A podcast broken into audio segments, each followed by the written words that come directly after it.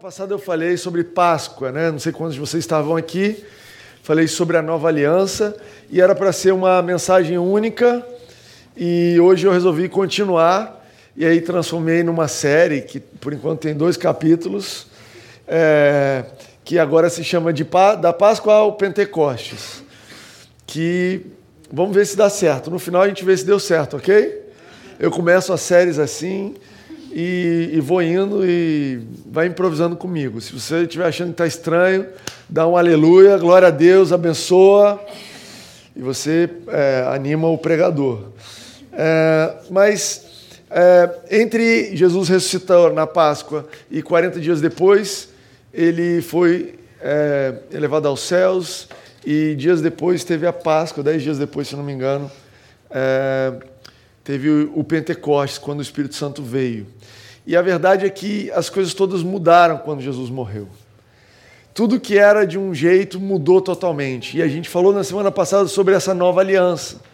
É, uma, no final do culto da semana passada, uma pessoa me perguntou: Timóteo, mas como é que pode? Deus ele era tão é, irado no Velho Testamento e ele punia com fogo, e aí no Novo Testamento é, ele é um Deus tão gracioso que não se lembra dos nossos pecados e não é, e nos perdoa de tudo. Como é que pode, sendo que a Bíblia diz que Deus não muda? Né? E o ponto é, foi bem percebido por essa pessoa, é um comentário válido que mostra que é, apesar de Deus não mudar, a forma como você se relaciona com Ele pode mudar drasticamente. Se você está debaixo de um tipo de aliança e aquela aliança muda, então muda a forma como você se relaciona com Ele. Né? Paulo dá um exemplo perfeito, que ele diz assim, é, isso está em Romanos 7, diz assim, olha, a mulher, quando ela está casada, ela não pode ter um relacionamento com outro homem. Né? Esse é o exemplo que ele dá ali. Mas ele não dá o exemplo do homem, mas a gente pode incluir o exemplo do homem, Reniele, se você quiser. Você quer incluir? Ok, vamos fazer o nosso próprio exemplo nessa manhã, então. O homem, quando está casado com uma mulher, não pode se relacionar com outra mulher. Que isso, gente? É um exemplo enquanto a mulher dele está viva. Mas se a mulher dele morre e ele se torna viúvo, é lícito, é permitido que ele se relacione com uma nova mulher. Tudo, tudo bem, né? Ninguém não tem nenhuma dúvida sobre isso. Ele não está ele não tá adulterando se a mulher dele morreu, se aquela, é, aquela, aquele casamento dele veio ao fim e agora ele pode se envolver em um novo casamento. É, e Paulo usa esse exemplo para apontar a mudança que aconteceu do velho, é, da velha aliança para a nova aliança. Não é que Deus mudou, mas ele tinha um relacionamento que vamos dizer que naquele casamento eles gostavam de é, ir em show de rock, eles gostavam de Iron Maiden, eles gostavam de Rock in Rio. E aquilo era o que eles faziam para o relacionamento deles. Mas quando ele ficou viúvo e ele casou com uma outra mulher, essa nova mulher ela não gosta de ir em show de rock, ela gosta de pagode. Melhorou. Está totalmente interativo isso daqui. Então agora ele vai no pagode. Ele, o que, que pagode faz? Vai numa roda de samba, é isso? Vai na salgueiro, é isso? Não, é pagode. É pagode. Aí é samba. Pode ser samba, que aí eu sei um pouquinho mais. Gosta de ir na Sapucaí e, e tem pavor do Rock in Rio. Então, me diz, a pessoa, o, o marido, né, no nosso exemplo aqui, ele mudou? Não necessariamente ele mudou. Ele continua querendo agradar a esposa dele. Ele continua querendo fazer atividades que vão trazer alegria para o casamento. Né? Às vezes ela gosta de praia, a outra gosta de shopping. Mas, como mudou o casamento, mudou ali, é, no caso do exemplo que a gente está dando, mas é, literalmente mudou a aliança, mudou a forma de agradar a Deus mudou a forma de se relacionar com Deus. Então, um Deus que tinha um relacionamento com o povo de Israel que se baseava numa lei, que se baseava num discurso de Israel que depois você pode ler, dizendo assim: olha, a gente não quer se aproximar de você, diz o que eu tenho que fazer e eu faço. Então, a base da primeira lei é essa. Olha, Deus, eu não quero ter relacionamento com você. Me diz o que fazer e eu faço. No novo nova aliança, o novo relacionamento com Deus, a nova aliança com Deus diz: Eu quero ter um relacionamento com você.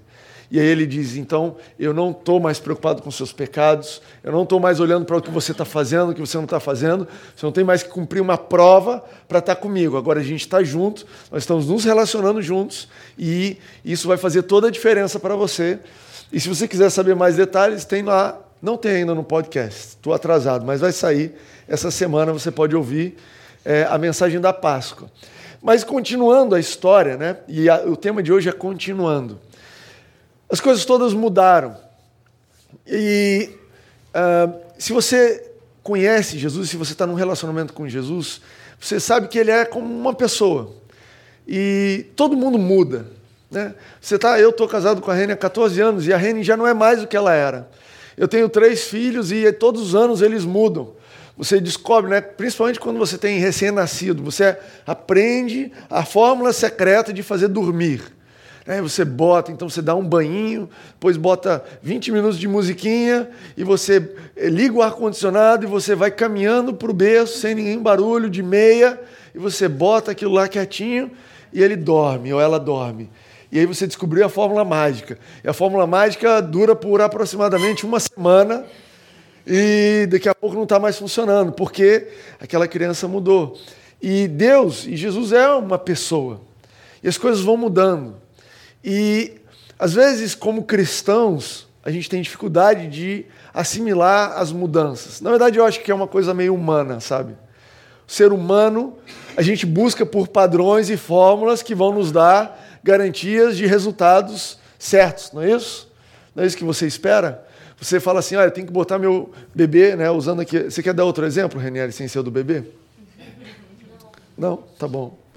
Se você quer, é, é eu quero botar meu carro para lavar, e eu sei que nessa, é, é, nesse lugar aqui, eles vão gastar 30 minutos, vai sair com um cheirinho assim, vai me custar tanto. Eu chego lá, eu falo com o seu Rodrigo e ele já me recebe. Então, então você quer aquilo garantido. É sábado de manhã e você quer pensar, eu tenho meia hora? Tenho, então vou lavar o carro que meia hora está resolvido.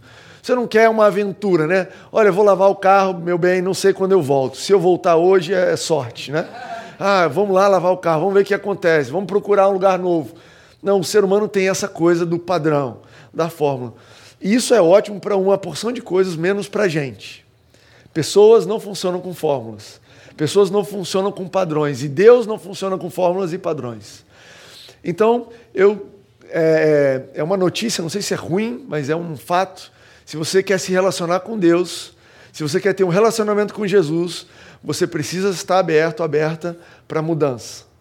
Você precisa estar aberto, aberta para que as coisas se alterem na forma, no padrão, não na essência. Sabe? Eu até trouxe um exemplo aqui sobre coisas que são passageiras, mas que por trás tem um princípio que é válido, que não muda. E os princípios de Deus, eles são inegociáveis, eles não mudam. As formas mudam. É, então, trouxe o exemplo da nossa juventude. Né? A juventude passa, você tem 10 anos, 20 anos, 30 anos, 40 anos, 50 anos e as coisas vão passando. E a tua idade vai passando e o seu corpo vai se comportando de forma diferente. E não adianta você tentar evitar isso, lutar contra isso, tentar fazer aniversário para baixo, tentar fazer cirurgias e tudo mais. Não adianta. A sua juventude está passando, talvez para alguns aqui já passou e vai passar mais. Cada dia que passa é um dia a mais que você ficou longe da sua juventude. Mas as coisas, uma das coisas mais preciosas que tem na juventude é a alegria de crescer, a alegria de viver, a alegria de descobrir uma coisa nova, a curiosidade de coisas novas, é, esse senso de olha, eu não sei o que vai acontecer, mas eu estou com expectativa de, de, do novo, sabe? Que a criança, adolescente tem, jovem tem isso. Olha, eu vou viajar para um lugar. Você já foi lá? Não. É para isso que eu estou indo, para descobrir novo. Né? Eu estou ficando um pouco mais velho, estou começando a querer visitar os mesmos lugares. assim. Por que, que eu vou para um novo? Eu posso ir para um velho que eu já gosto? Né? É, por que, que eu vou assistir um filme novo? Eu não vou mais no cinema, porque Nada contra o cinema, tá, Amanda? É muito bom ir para o cinema, tá, gente? Vamos incentivar o cinema. Mas eu estou preferindo assistir um filme antigo que eu já sei que é bom, versus a, o risco de o novo ser, talvez é bom, talvez é ruim. Mas esse não é um princípio bom. Dá para você é, passar a sua juventude e manter no seu coração aquilo que eu acredito que Deus fez, que é essencial, que é um princípio da vida, que é a empolgação pelo novo, a vontade de crescer, a vontade de descobrir, de explorar. Você pode ter 60, 70, 80 anos de idade e estar tá empolgado com o que Deus vai fazer de novo, com como a sua vida vai avançar. Em vez de você ficar lembrando, ah, era tão bom quando eu tinha meu casamento, quando a gente tinha 20 anos de casado ou 15 anos de casado, você pode ganhar de Deus é, uma expectativa boa pelo que vai acontecer. Deus, já passou, já estou com 50 anos de casado, mas estou super empolgado com 51. Dizem que o 51 é que é uma boa ideia.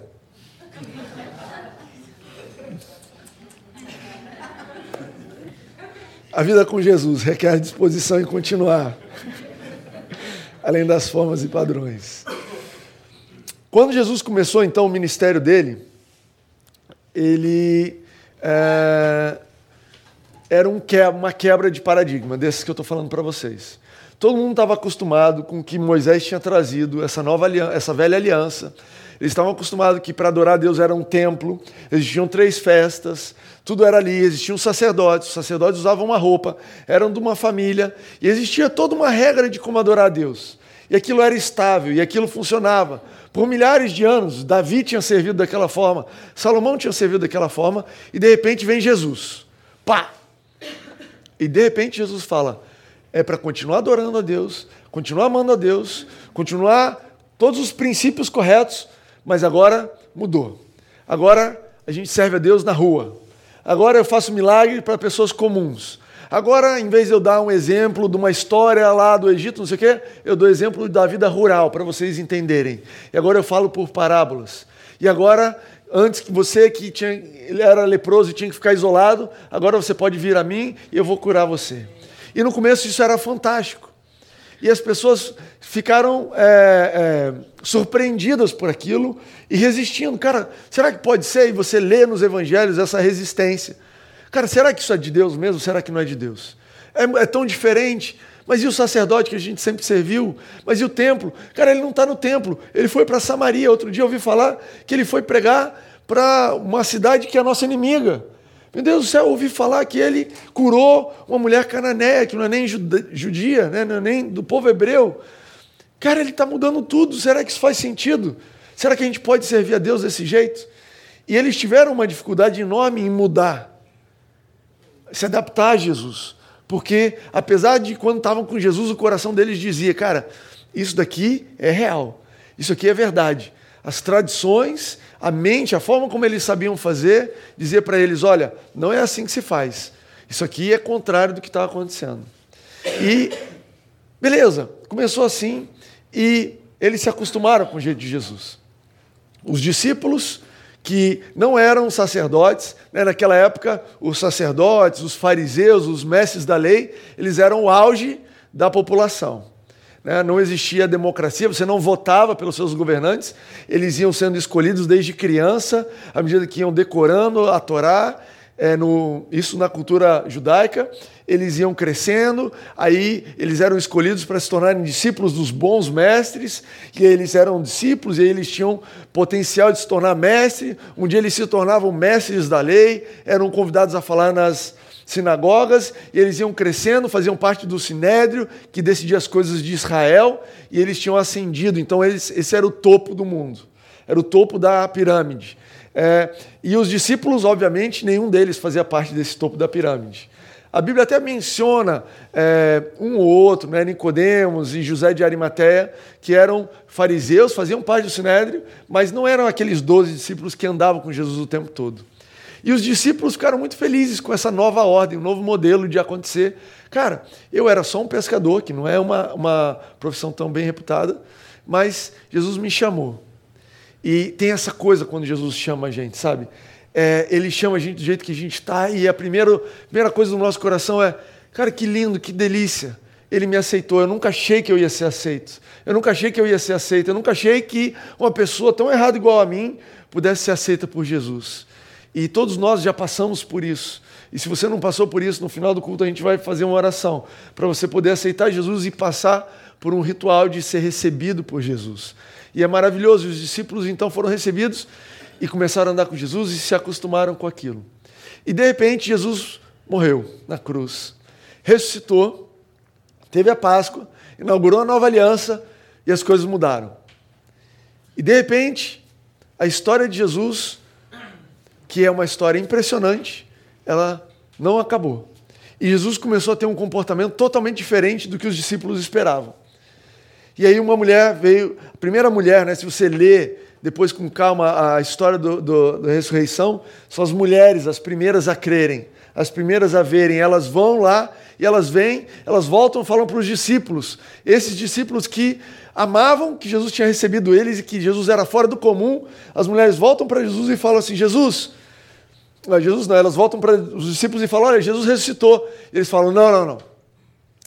A gente não ouve testemunho de mulher aqui que Jesus é um cara inclusivo, é um cara fora do tempo, mas mulher exagerou. Vocês não. Basicamente é isso que eles estão dizendo. E eles falam: não, a gente vai ter que ir lá ver. E eles vão lá, vão lá correndo e vêm, porque tinham que ver com os próprios olhos e vêm e não entendem nada. E fala: Jesus, o que está acontecendo? Pô, eu achei que a história tinha acabado. Sim, tudo que aconteceu foi maravilhoso e você continua. E tem alguma coisa nova acontecendo. Tem alguma coisa que eu não estava esperando acontecendo. E eu estou contando uma história super longa, mas o que está no meu coração, vou fazer um parênteses aqui para te dar já o spoiler do final. O que está no meu coração é que eu sinto um vento de mudança soprando na vida de vários de vocês, na minha inclusive. E às vezes a gente está resistindo à mudança, porque o jeito antigo funcionava. Porque, cara, eu sei, eu conheço o Jesus que eu estou sentindo. Eu, eu sei para onde, eu sei como funciona e é bom demais o jeito que funciona. Eu sei o padrão, já me acostumei, existe uma fórmula. Olha, e Jesus está soprando: olha, as coisas vão mudar. A história está continuando. A história não acabou. E é lindo isso porque a história de Jesus não termina com Jesus. A história de Jesus podia terminar com ele. Ela podia falar assim: ele morreu, ressuscitou, foi para o céu, the end. E aí você vai para casa. Sabe aquela sensação de quando você vai para casa depois de assistir um filme muito bom no cinema? Eu botei aqui no meu exemplo, eu estava tentando pensar, e tem muitos filmes que eu gosto muito que tem sequências, mas eu tentei lembrar de um que não tem, e eu fiquei pensando no Forrest Gump. Já assistiram esse filme, Forrest Gump? Não tem Forrest Gump 2. E o final do Forrest Gump, um e único, é que ele tem um filho e ele conhece o filho dele. E eu acabo esse filme assim: meu Deus, alguém faz o segundo filme, por favor. Eu quero saber o que aconteceu. Eu queria poder ouvir e ver essa história continuar, porque ela é tão linda. Mas não, o autor se resumiu aquilo. E talvez, quando Jesus morreu e ressuscitou, os discípulos ficaram um pouco com, essa, com esse sentimento. Cara, e agora? Acabou a história, a gente fez parte da história, e como é que ela continua? Como é que a história de Jesus continua se ela não acabou em Jesus? É, é importante. Vou voltar aqui nas minhas anotações. A história de Jesus é tão impressionante que carrega o perigo de ficarmos apenas impressionados. Essa história de Jesus ela é tão impressionante que ela tem esse risco de você ficar só impressionado, de você é, se tornar um admirador, se tornar um espectador do que Jesus fez e não se tocar que a história continuou. Eu trouxe aqui um verso da Bíblia. Atos 1, primeiro capítulo, primeiro verso da Bíblia. Primeiro verso do capítulo da Bíblia de Atos. Atos tem uma peculiaridade que ele é um livro escrito por Lucas.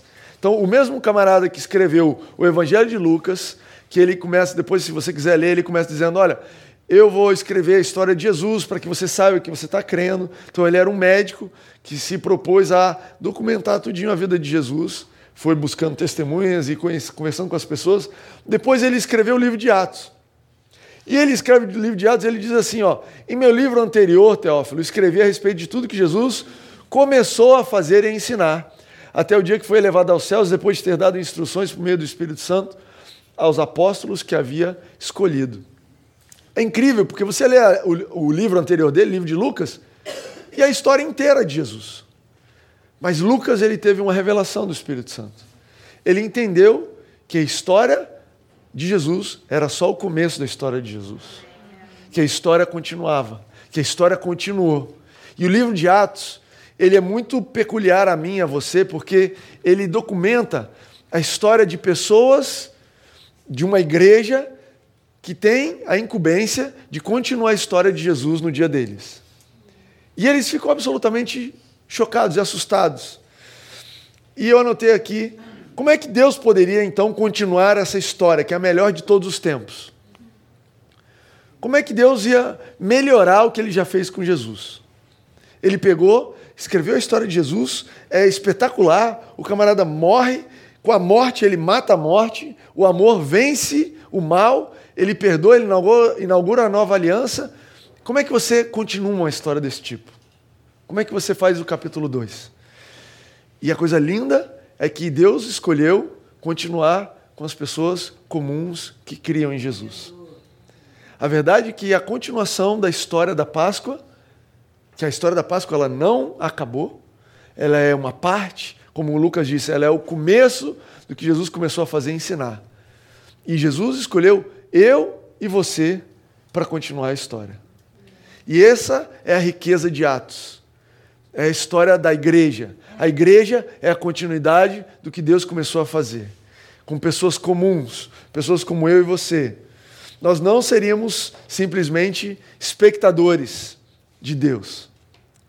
Assim como Jesus não foi um espectador de Deus. Vocês reconhecem que Jesus ele podia ter vindo e falar: olha, Deus fez isso, Deus fez aquilo, mas o Espírito Santo capacitou Jesus para interagir e para ser participante no que Deus estava fazendo naquele tempo. E Jesus morreu, ressuscitou, e agora ele virou para os discípulos e fala: Olha só, vocês não vão ficar como espectadores. Quando eu estava na terra, na minha, vida terrena, antes de eu ressuscitar, vocês participavam e assistiam o que eu estava fazendo. Mas sempre tinha um mestre, sempre tinha um homem, sempre tinha alguém para quando o mar estivesse é, revolto, você acordar ele. Para quando tivesse todo mundo com fome, ir lá e falar com ele. Para quando ninguém conseguisse orar por aquele demônio, aquela coisa não ir embora, você podia ir lá e falar: Jesus, ajuda a gente. E de uma certa forma vocês foram espectadores por um tempo. Mas agora eu vou continuar essa história através de vocês. E ele diz: Olha, eu vou mandar poder sobre vocês. É isso que está escrito em Atos 1:8. Diz assim: Mas receberão poder que o Espírito Santo quando o Espírito Santo descer sobre vocês, e serão minhas testemunhas em Jerusalém, em toda a Judéia e Samaria, até os confins da terra. A verdade é que o Espírito Santo sobre a nossa vida é o poder para você e eu testemunharmos de Jesus onde você e eu estamos. Timóteo, que papo é esse de testemunhar? É um termo complicado. A verdade é que Jesus te chamou para ser a história de Jesus impressionante no lugar onde você está. A verdade é que você foi chamado e quando ele inaugurou a nova aliança e você fica super feliz que a nova aliança você tem direito a acesso ao Pai, você tem os seus pecados perdoados e ele mudou a sua natureza, mas ela também tem um detalhe. Agora é contigo a história. Agora eu vou capacitar você através do Espírito Santo para que você ande e execute e experimente coisas impressionantes para as pessoas à sua volta se tornarem espectadores de coisas impressionantes, até que eles creiam e se tornem participantes também de coisas impressionantes. Sabe, o que Deus tem feito na sua vida, o que Ele tem para fazer na sua vida, não é nada menos do que impressionante. Agora, olha que interessante. Jesus foi, ressuscitou, foi para o céu e falou: agora é com vocês. E os discípulos não sabiam o que fazer. E aí eu vou ler aqui para vocês uma história de Pedro e João, sem saber o que fazer. Está em Atos 4. Jesus foi embora. E aí é muito incrível, porque os discípulos eles eram absolutamente comuns, como eu e você. E o que eles começaram a fazer? Cara, vamos fazer o que a gente fazia antes de Jesus vir. Eles voltaram a pescar, voltaram a andar um com o outro. E aí, um dia eles estavam, cara, vamos para o templo. Vamos para o templo. Jesus não está mais aqui, a gente vai para o templo. Por quê? Cara, eu não sei muito bem esse novo. E quando Deus sopra, o Espírito Santo sopra uma coisa nova. O começo é assim mesmo. O começo é, meu Deus do céu, eu não sei o que fazer, eu não sei como agir. Como é que eu me comporto? Eu sabia como me comportar, agora eu não sei mais. Olha, eu, eu sabia como era o meu casamento quando a gente é, vivia um do lado do outro, tal, tal. Agora eu moro numa cidade e minha esposa mora no outro. Como é que eu vou agir? O que, que eu faço? Agora eu ligo para ela, eu não ligo. O casamento mudou, mas o amor continua. Como é que eu ajo? E muitas vezes a gente vai explorar esse negócio. Muitas vezes a gente vai dar passos pequenos, humanos. Deus, eu não sei nada desse novo, mas eu sei que você está comigo. E eu sei que você me capacitou com poder para eu testemunhar, para eu ser a tua história onde eu estou. Então, olha só, eu era casada, casado, estava tudo bem, agora eu sou mãe. Olha, eu era vivia na casa dos meus pais, estava tudo bem, agora eu moro sozinho. Olha, eu não era, eu não trabalhava, agora eu trabalho, ganho dinheiro, eu sou o provedor da minha casa. Olha, eu tinha um emprego X, Y, Z, agora eu mudei de emprego. Olha, eu tinha essa carreira, agora as coisas mudaram. Jesus, como é que eu faço? E eu quero que você saiba que Ele tem paciência com você. Quero que você saiba que Ele te capacita, Ele te dá poder para o novo, Ele te enche de instruções, Ele te vai te guiar, Ele não te deixou sozinho, o Espírito Santo vai te orientar mas ele tem paciência com a gente. Ele está esperando. Mas vamos lá, a história é a seguinte. No, em Atos 3, é, diz assim: eu vou, eu vou mencionar três e depois eu vou pular para o 4. Certo dia, Pedro e João estavam subindo ao templo na hora de oração, às três horas da tarde. Estava, estavam, estava sendo levado para a porta do templo chamado Formosa um aleijado de nascença. E ali era colocado que ali era colocado todos os dias para pedir esmolas aos que entravam no templo. Vendo Pedro e João que iam entrar no pátio do templo, pediu-lhes esmola. Pedro e João olharam bem para ele e então Pedro disse: Olhe para nós. O homem olhou para eles com atenção, esperando receber deles alguma coisa. Disse Pedro: Não tenho prata nem ouro, mas o que eu tenho, isso eu te dou. Em nome de Jesus, o Nazareno, ande segurando pela mão direita, ajudou a levantar-se. Imediatamente os pés e os tornozelos do homem ficaram firmes. E de um salto pôs-se de pé e começou a andar. Depois entrou com eles no templo, andando, saltando e louvando a Deus. Então, Pedro e João só souberam que, olha, Deus ia mandar poder, eu não sei como é que é, o que eu vou fazer? E eles estavam fazendo a coisa comum, cara, vamos para o templo orar. Andando para o templo, um cara vai e fala: Oi, tudo bem? Me dá um dinheirinho. E de repente eles falaram: É isso que a gente vai fazer. Eu não sabia qual era o padrão, mas o Espírito Santo está me dizendo: Fala com ele. Essa pessoa vai ser curada. Vai acontecer algo impressionante aqui. E não deu outra. Olha para mim, você quer receber, Jesus te cura, levanta. Pum, cara levantou, começou a andar. O templo inteiro ficou cheio de gente, todo mundo conhecia aquele aleijado.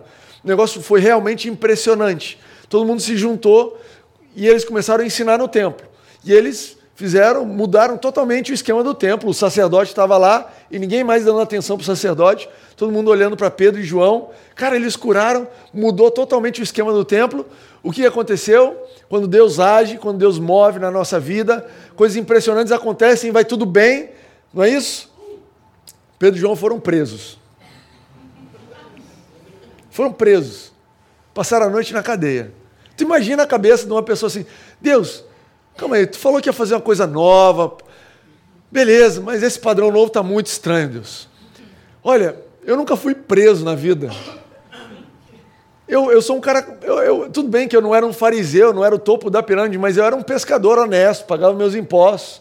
E aí eu me disponho a te servir eu me disponho a seguir Jesus, e aí Jesus começa a fazer essa coisa louca de capacitar as pessoas e mudar. Eu queria só seguir Jesus, dá para voltar para os cinco pães e dois peixinhos? Eu não era preso naquela época.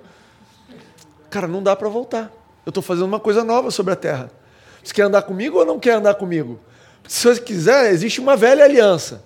Aquela aliança, você não tem relacionamento comigo, e você faz o que você quer fazer, e aí você me serve pelos seus méritos, e a gente vai ver se você consegue alguma coisa com isso. Mas se você quer andar comigo, hoje o que eu tenho para você é um milagre, pregar no templo e ser preso no final do dia. Está tá disposto? É incrível. E eles são presos. E no outro dia, eles vão ser julgados.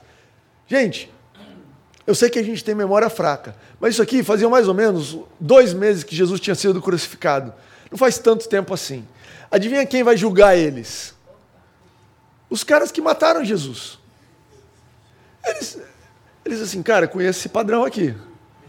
Esse padrão aqui acaba numa cruz. Pô, Jesus, sério? Caramba, esse novo é rápido, né? O pessoal morre. E aí a gente vai para Atos 4. Diz assim: enquanto Pedro e João falavam ao povo, chegaram os sacerdotes e capitão da guarda do templo saduceus. Eles estavam muito perturbados porque os apóstolos estavam ensinando o povo e proclamando em Jesus a ressurreição dos mortos. Agarraram Pedro e João, como estava anoitecendo, e colocaram na prisão até o dia seguinte. E aí eles falam assim: Pedro e João, se justifiquem. E aí tem um discurso de Pedro ousado, do outro nível, que ele fala assim: olha só, eu vou ler com vocês, vamos lá. A gente está na igreja, vale a pena ler a Bíblia. Atos 4, 8. Então Pedro, cheio do Espírito Santo. Se você ler Atos, você vai ver que o ponto crucial de Atos é o tempo todo falando cheio do Espírito Santo. Cheio do Espírito Santo. Por quê? Está falando do poder do Espírito para você fazer coisa diferente. O poder do Espírito te capacita ao tempo novo. Estou acabando, gente, calma aí.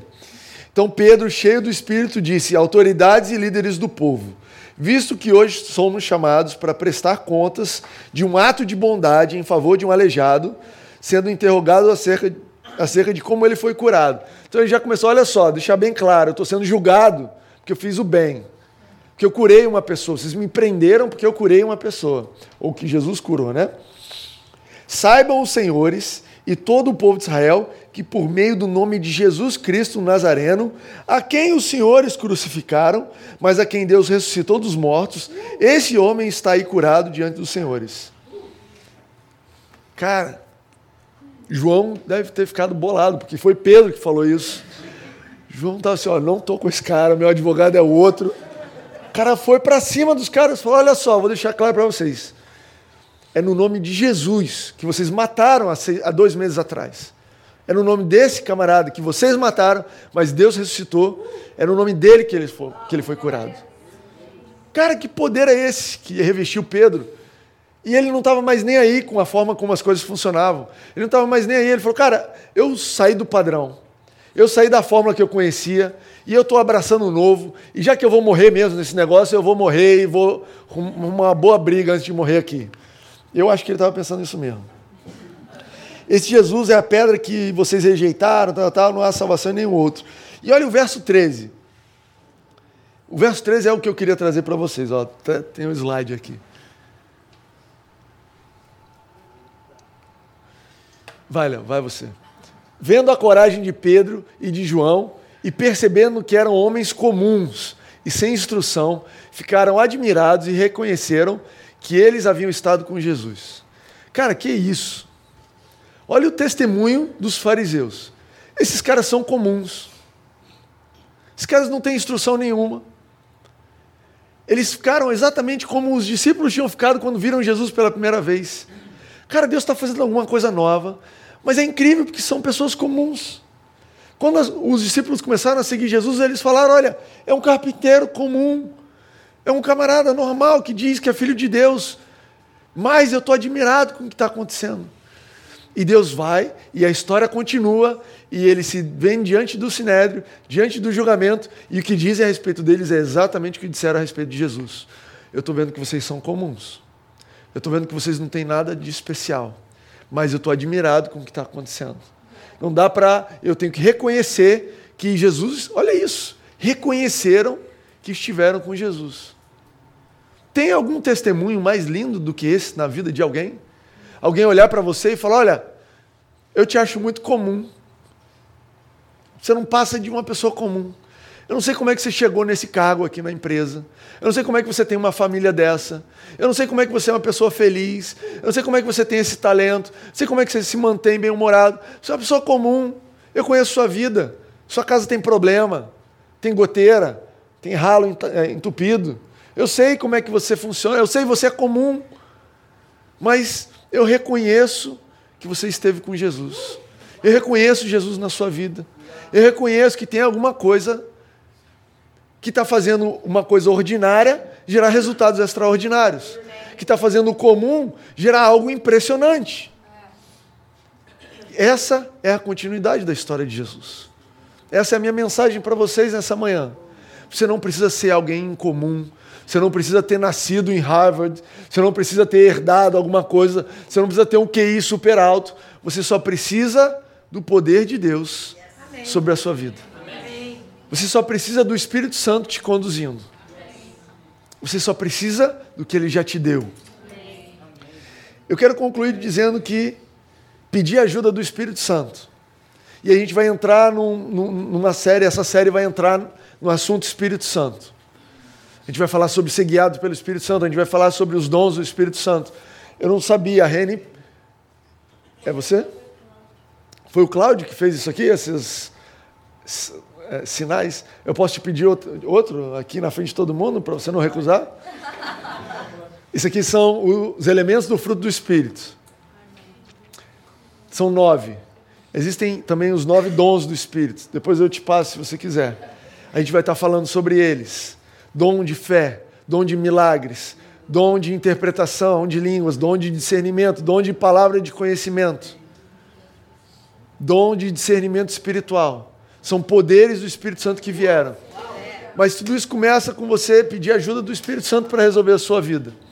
Com pedir ajuda do Espírito Santo para você avançar no seu caminho. É incomum, gente. Eu não estou dizendo, eu não vim aqui dizendo para vocês é normal. Eu estou aqui dizendo que é fora do padrão. É fora da fórmula.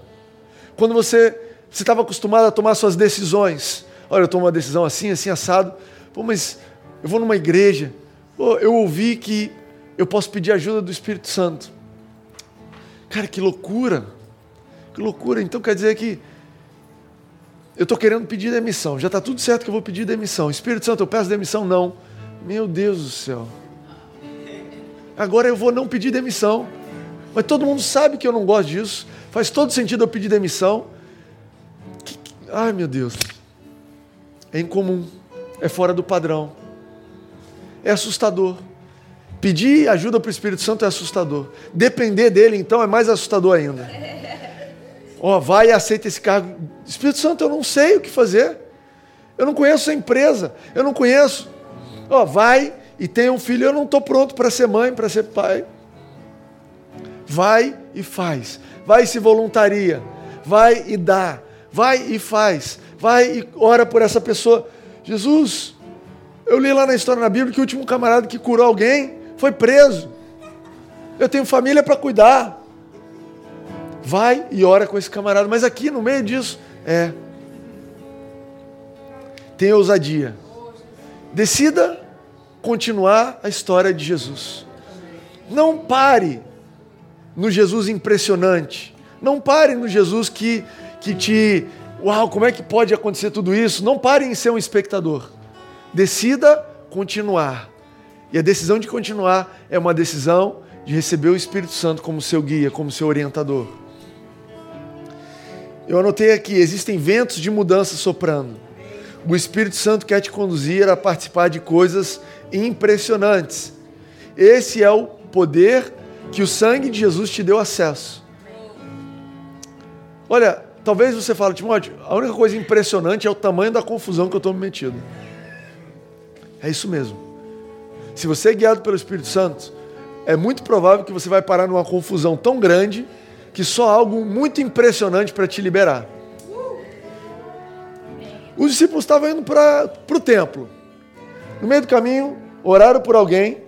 O camarada pulou e começou a andar. Aí eles começaram a pregar. Sabe quantas pessoas se converteram naquele templo, naquele momento? Enquanto eles estavam sendo presos, 5 mil pessoas se converteram. A Bíblia fala 5 mil pessoas. Você tem igrejas que estão aí há 20, 30 anos, não tem 5 mil pessoas.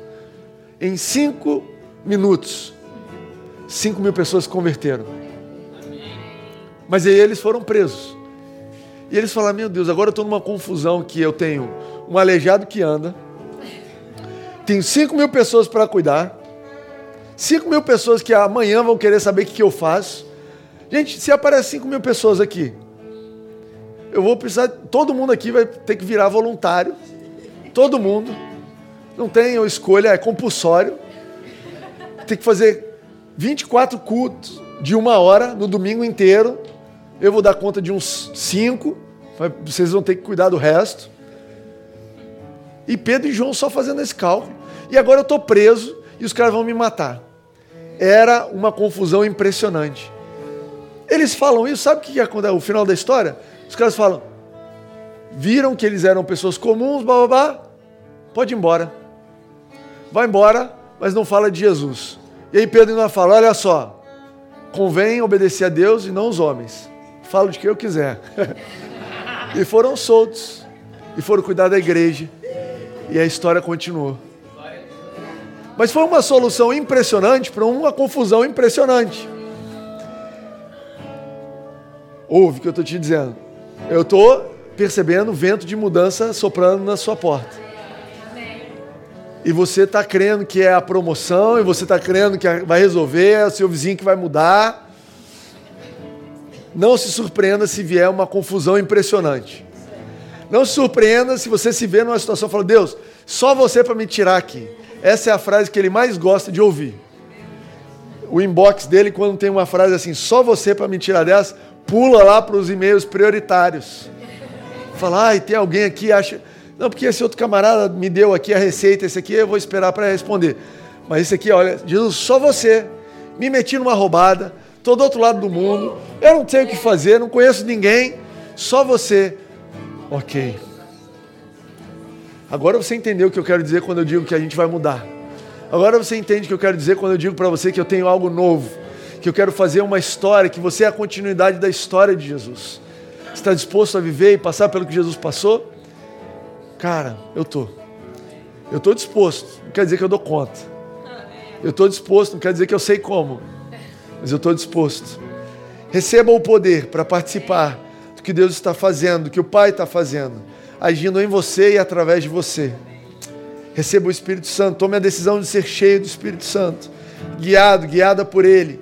Não resistir às mudanças. Depois, em Atos 7, Estevão vai contar a história e Estevão vira e fala assim: Cara, vocês não entendem, vocês estão sempre resistindo ao Espírito Santo. Essa é a hora que eles matam Estevão. Estevão tem uma história um pouco diferente. Eles sempre resistiam ao Espírito Santo. Cara, não resista ao Espírito Santo. Não resista. O Espírito Santo vai te colocar uma inclinação por coisas que você não sabia. Vai começar a te dar ideia de coisas que você não imaginava. Vai começar a te conduzir. Timóteo, será que ele vai me conduzir para a morte, para a prisão? Olha, eu espero que não, mas ainda que sim, a Bíblia fala que ele te conduz em vitória. Ainda que você esteja preso, você vai saber que você está vencendo ainda que você esteja caminhando. Timóteo, esse negócio de vento de mudança, fui demitido na segunda-feira. Eu vou te perguntar: você está caminhando em vitória? Você percebe que Deus está te conduzindo em vitória? Porque esses são os sinais da Bíblia. Que nosso Pai sempre nos conduz em vitória. Tem mudanças que nos parecem derrota a primeiro momento, mas elas apontam para uma vitória maior. Amém? Eu espero ter injetado no seu coração fé e ousadia e disposição de mudar na direção que o Espírito Santo está te apontando. Agora eu quero convidar você a ficar de pé e agir nessa ousadia. A gente vai cantar e você vai ter a oportunidade de ouvir o Espírito Santo falando dentro de você. Você vai ter a oportunidade de ouvir esse Espírito Santo. Timóteo, que lindo, que bacana, que filme legal, onde é que eu assisto? Não. A história continua com você. Agora, hoje, nessa manhã, o Espírito Santo quer falar com você. O Espírito Santo quer, Timóteo, eu já estou num lugar ousado, eu já estou vivendo isso que você está dizendo. Então o Espírito Santo vai te fortalecer nessa manhã. O Espírito Santo vai te lembrar de ser perseverante, vai te encher de um renovo. Você vai sair daqui disposto a enfrentar qualquer coisa que você vinha enfrentando, vezes dois, vezes três, porque eu estou enfrentando com o poder do Espírito Santo. Amém? Vamos cantar.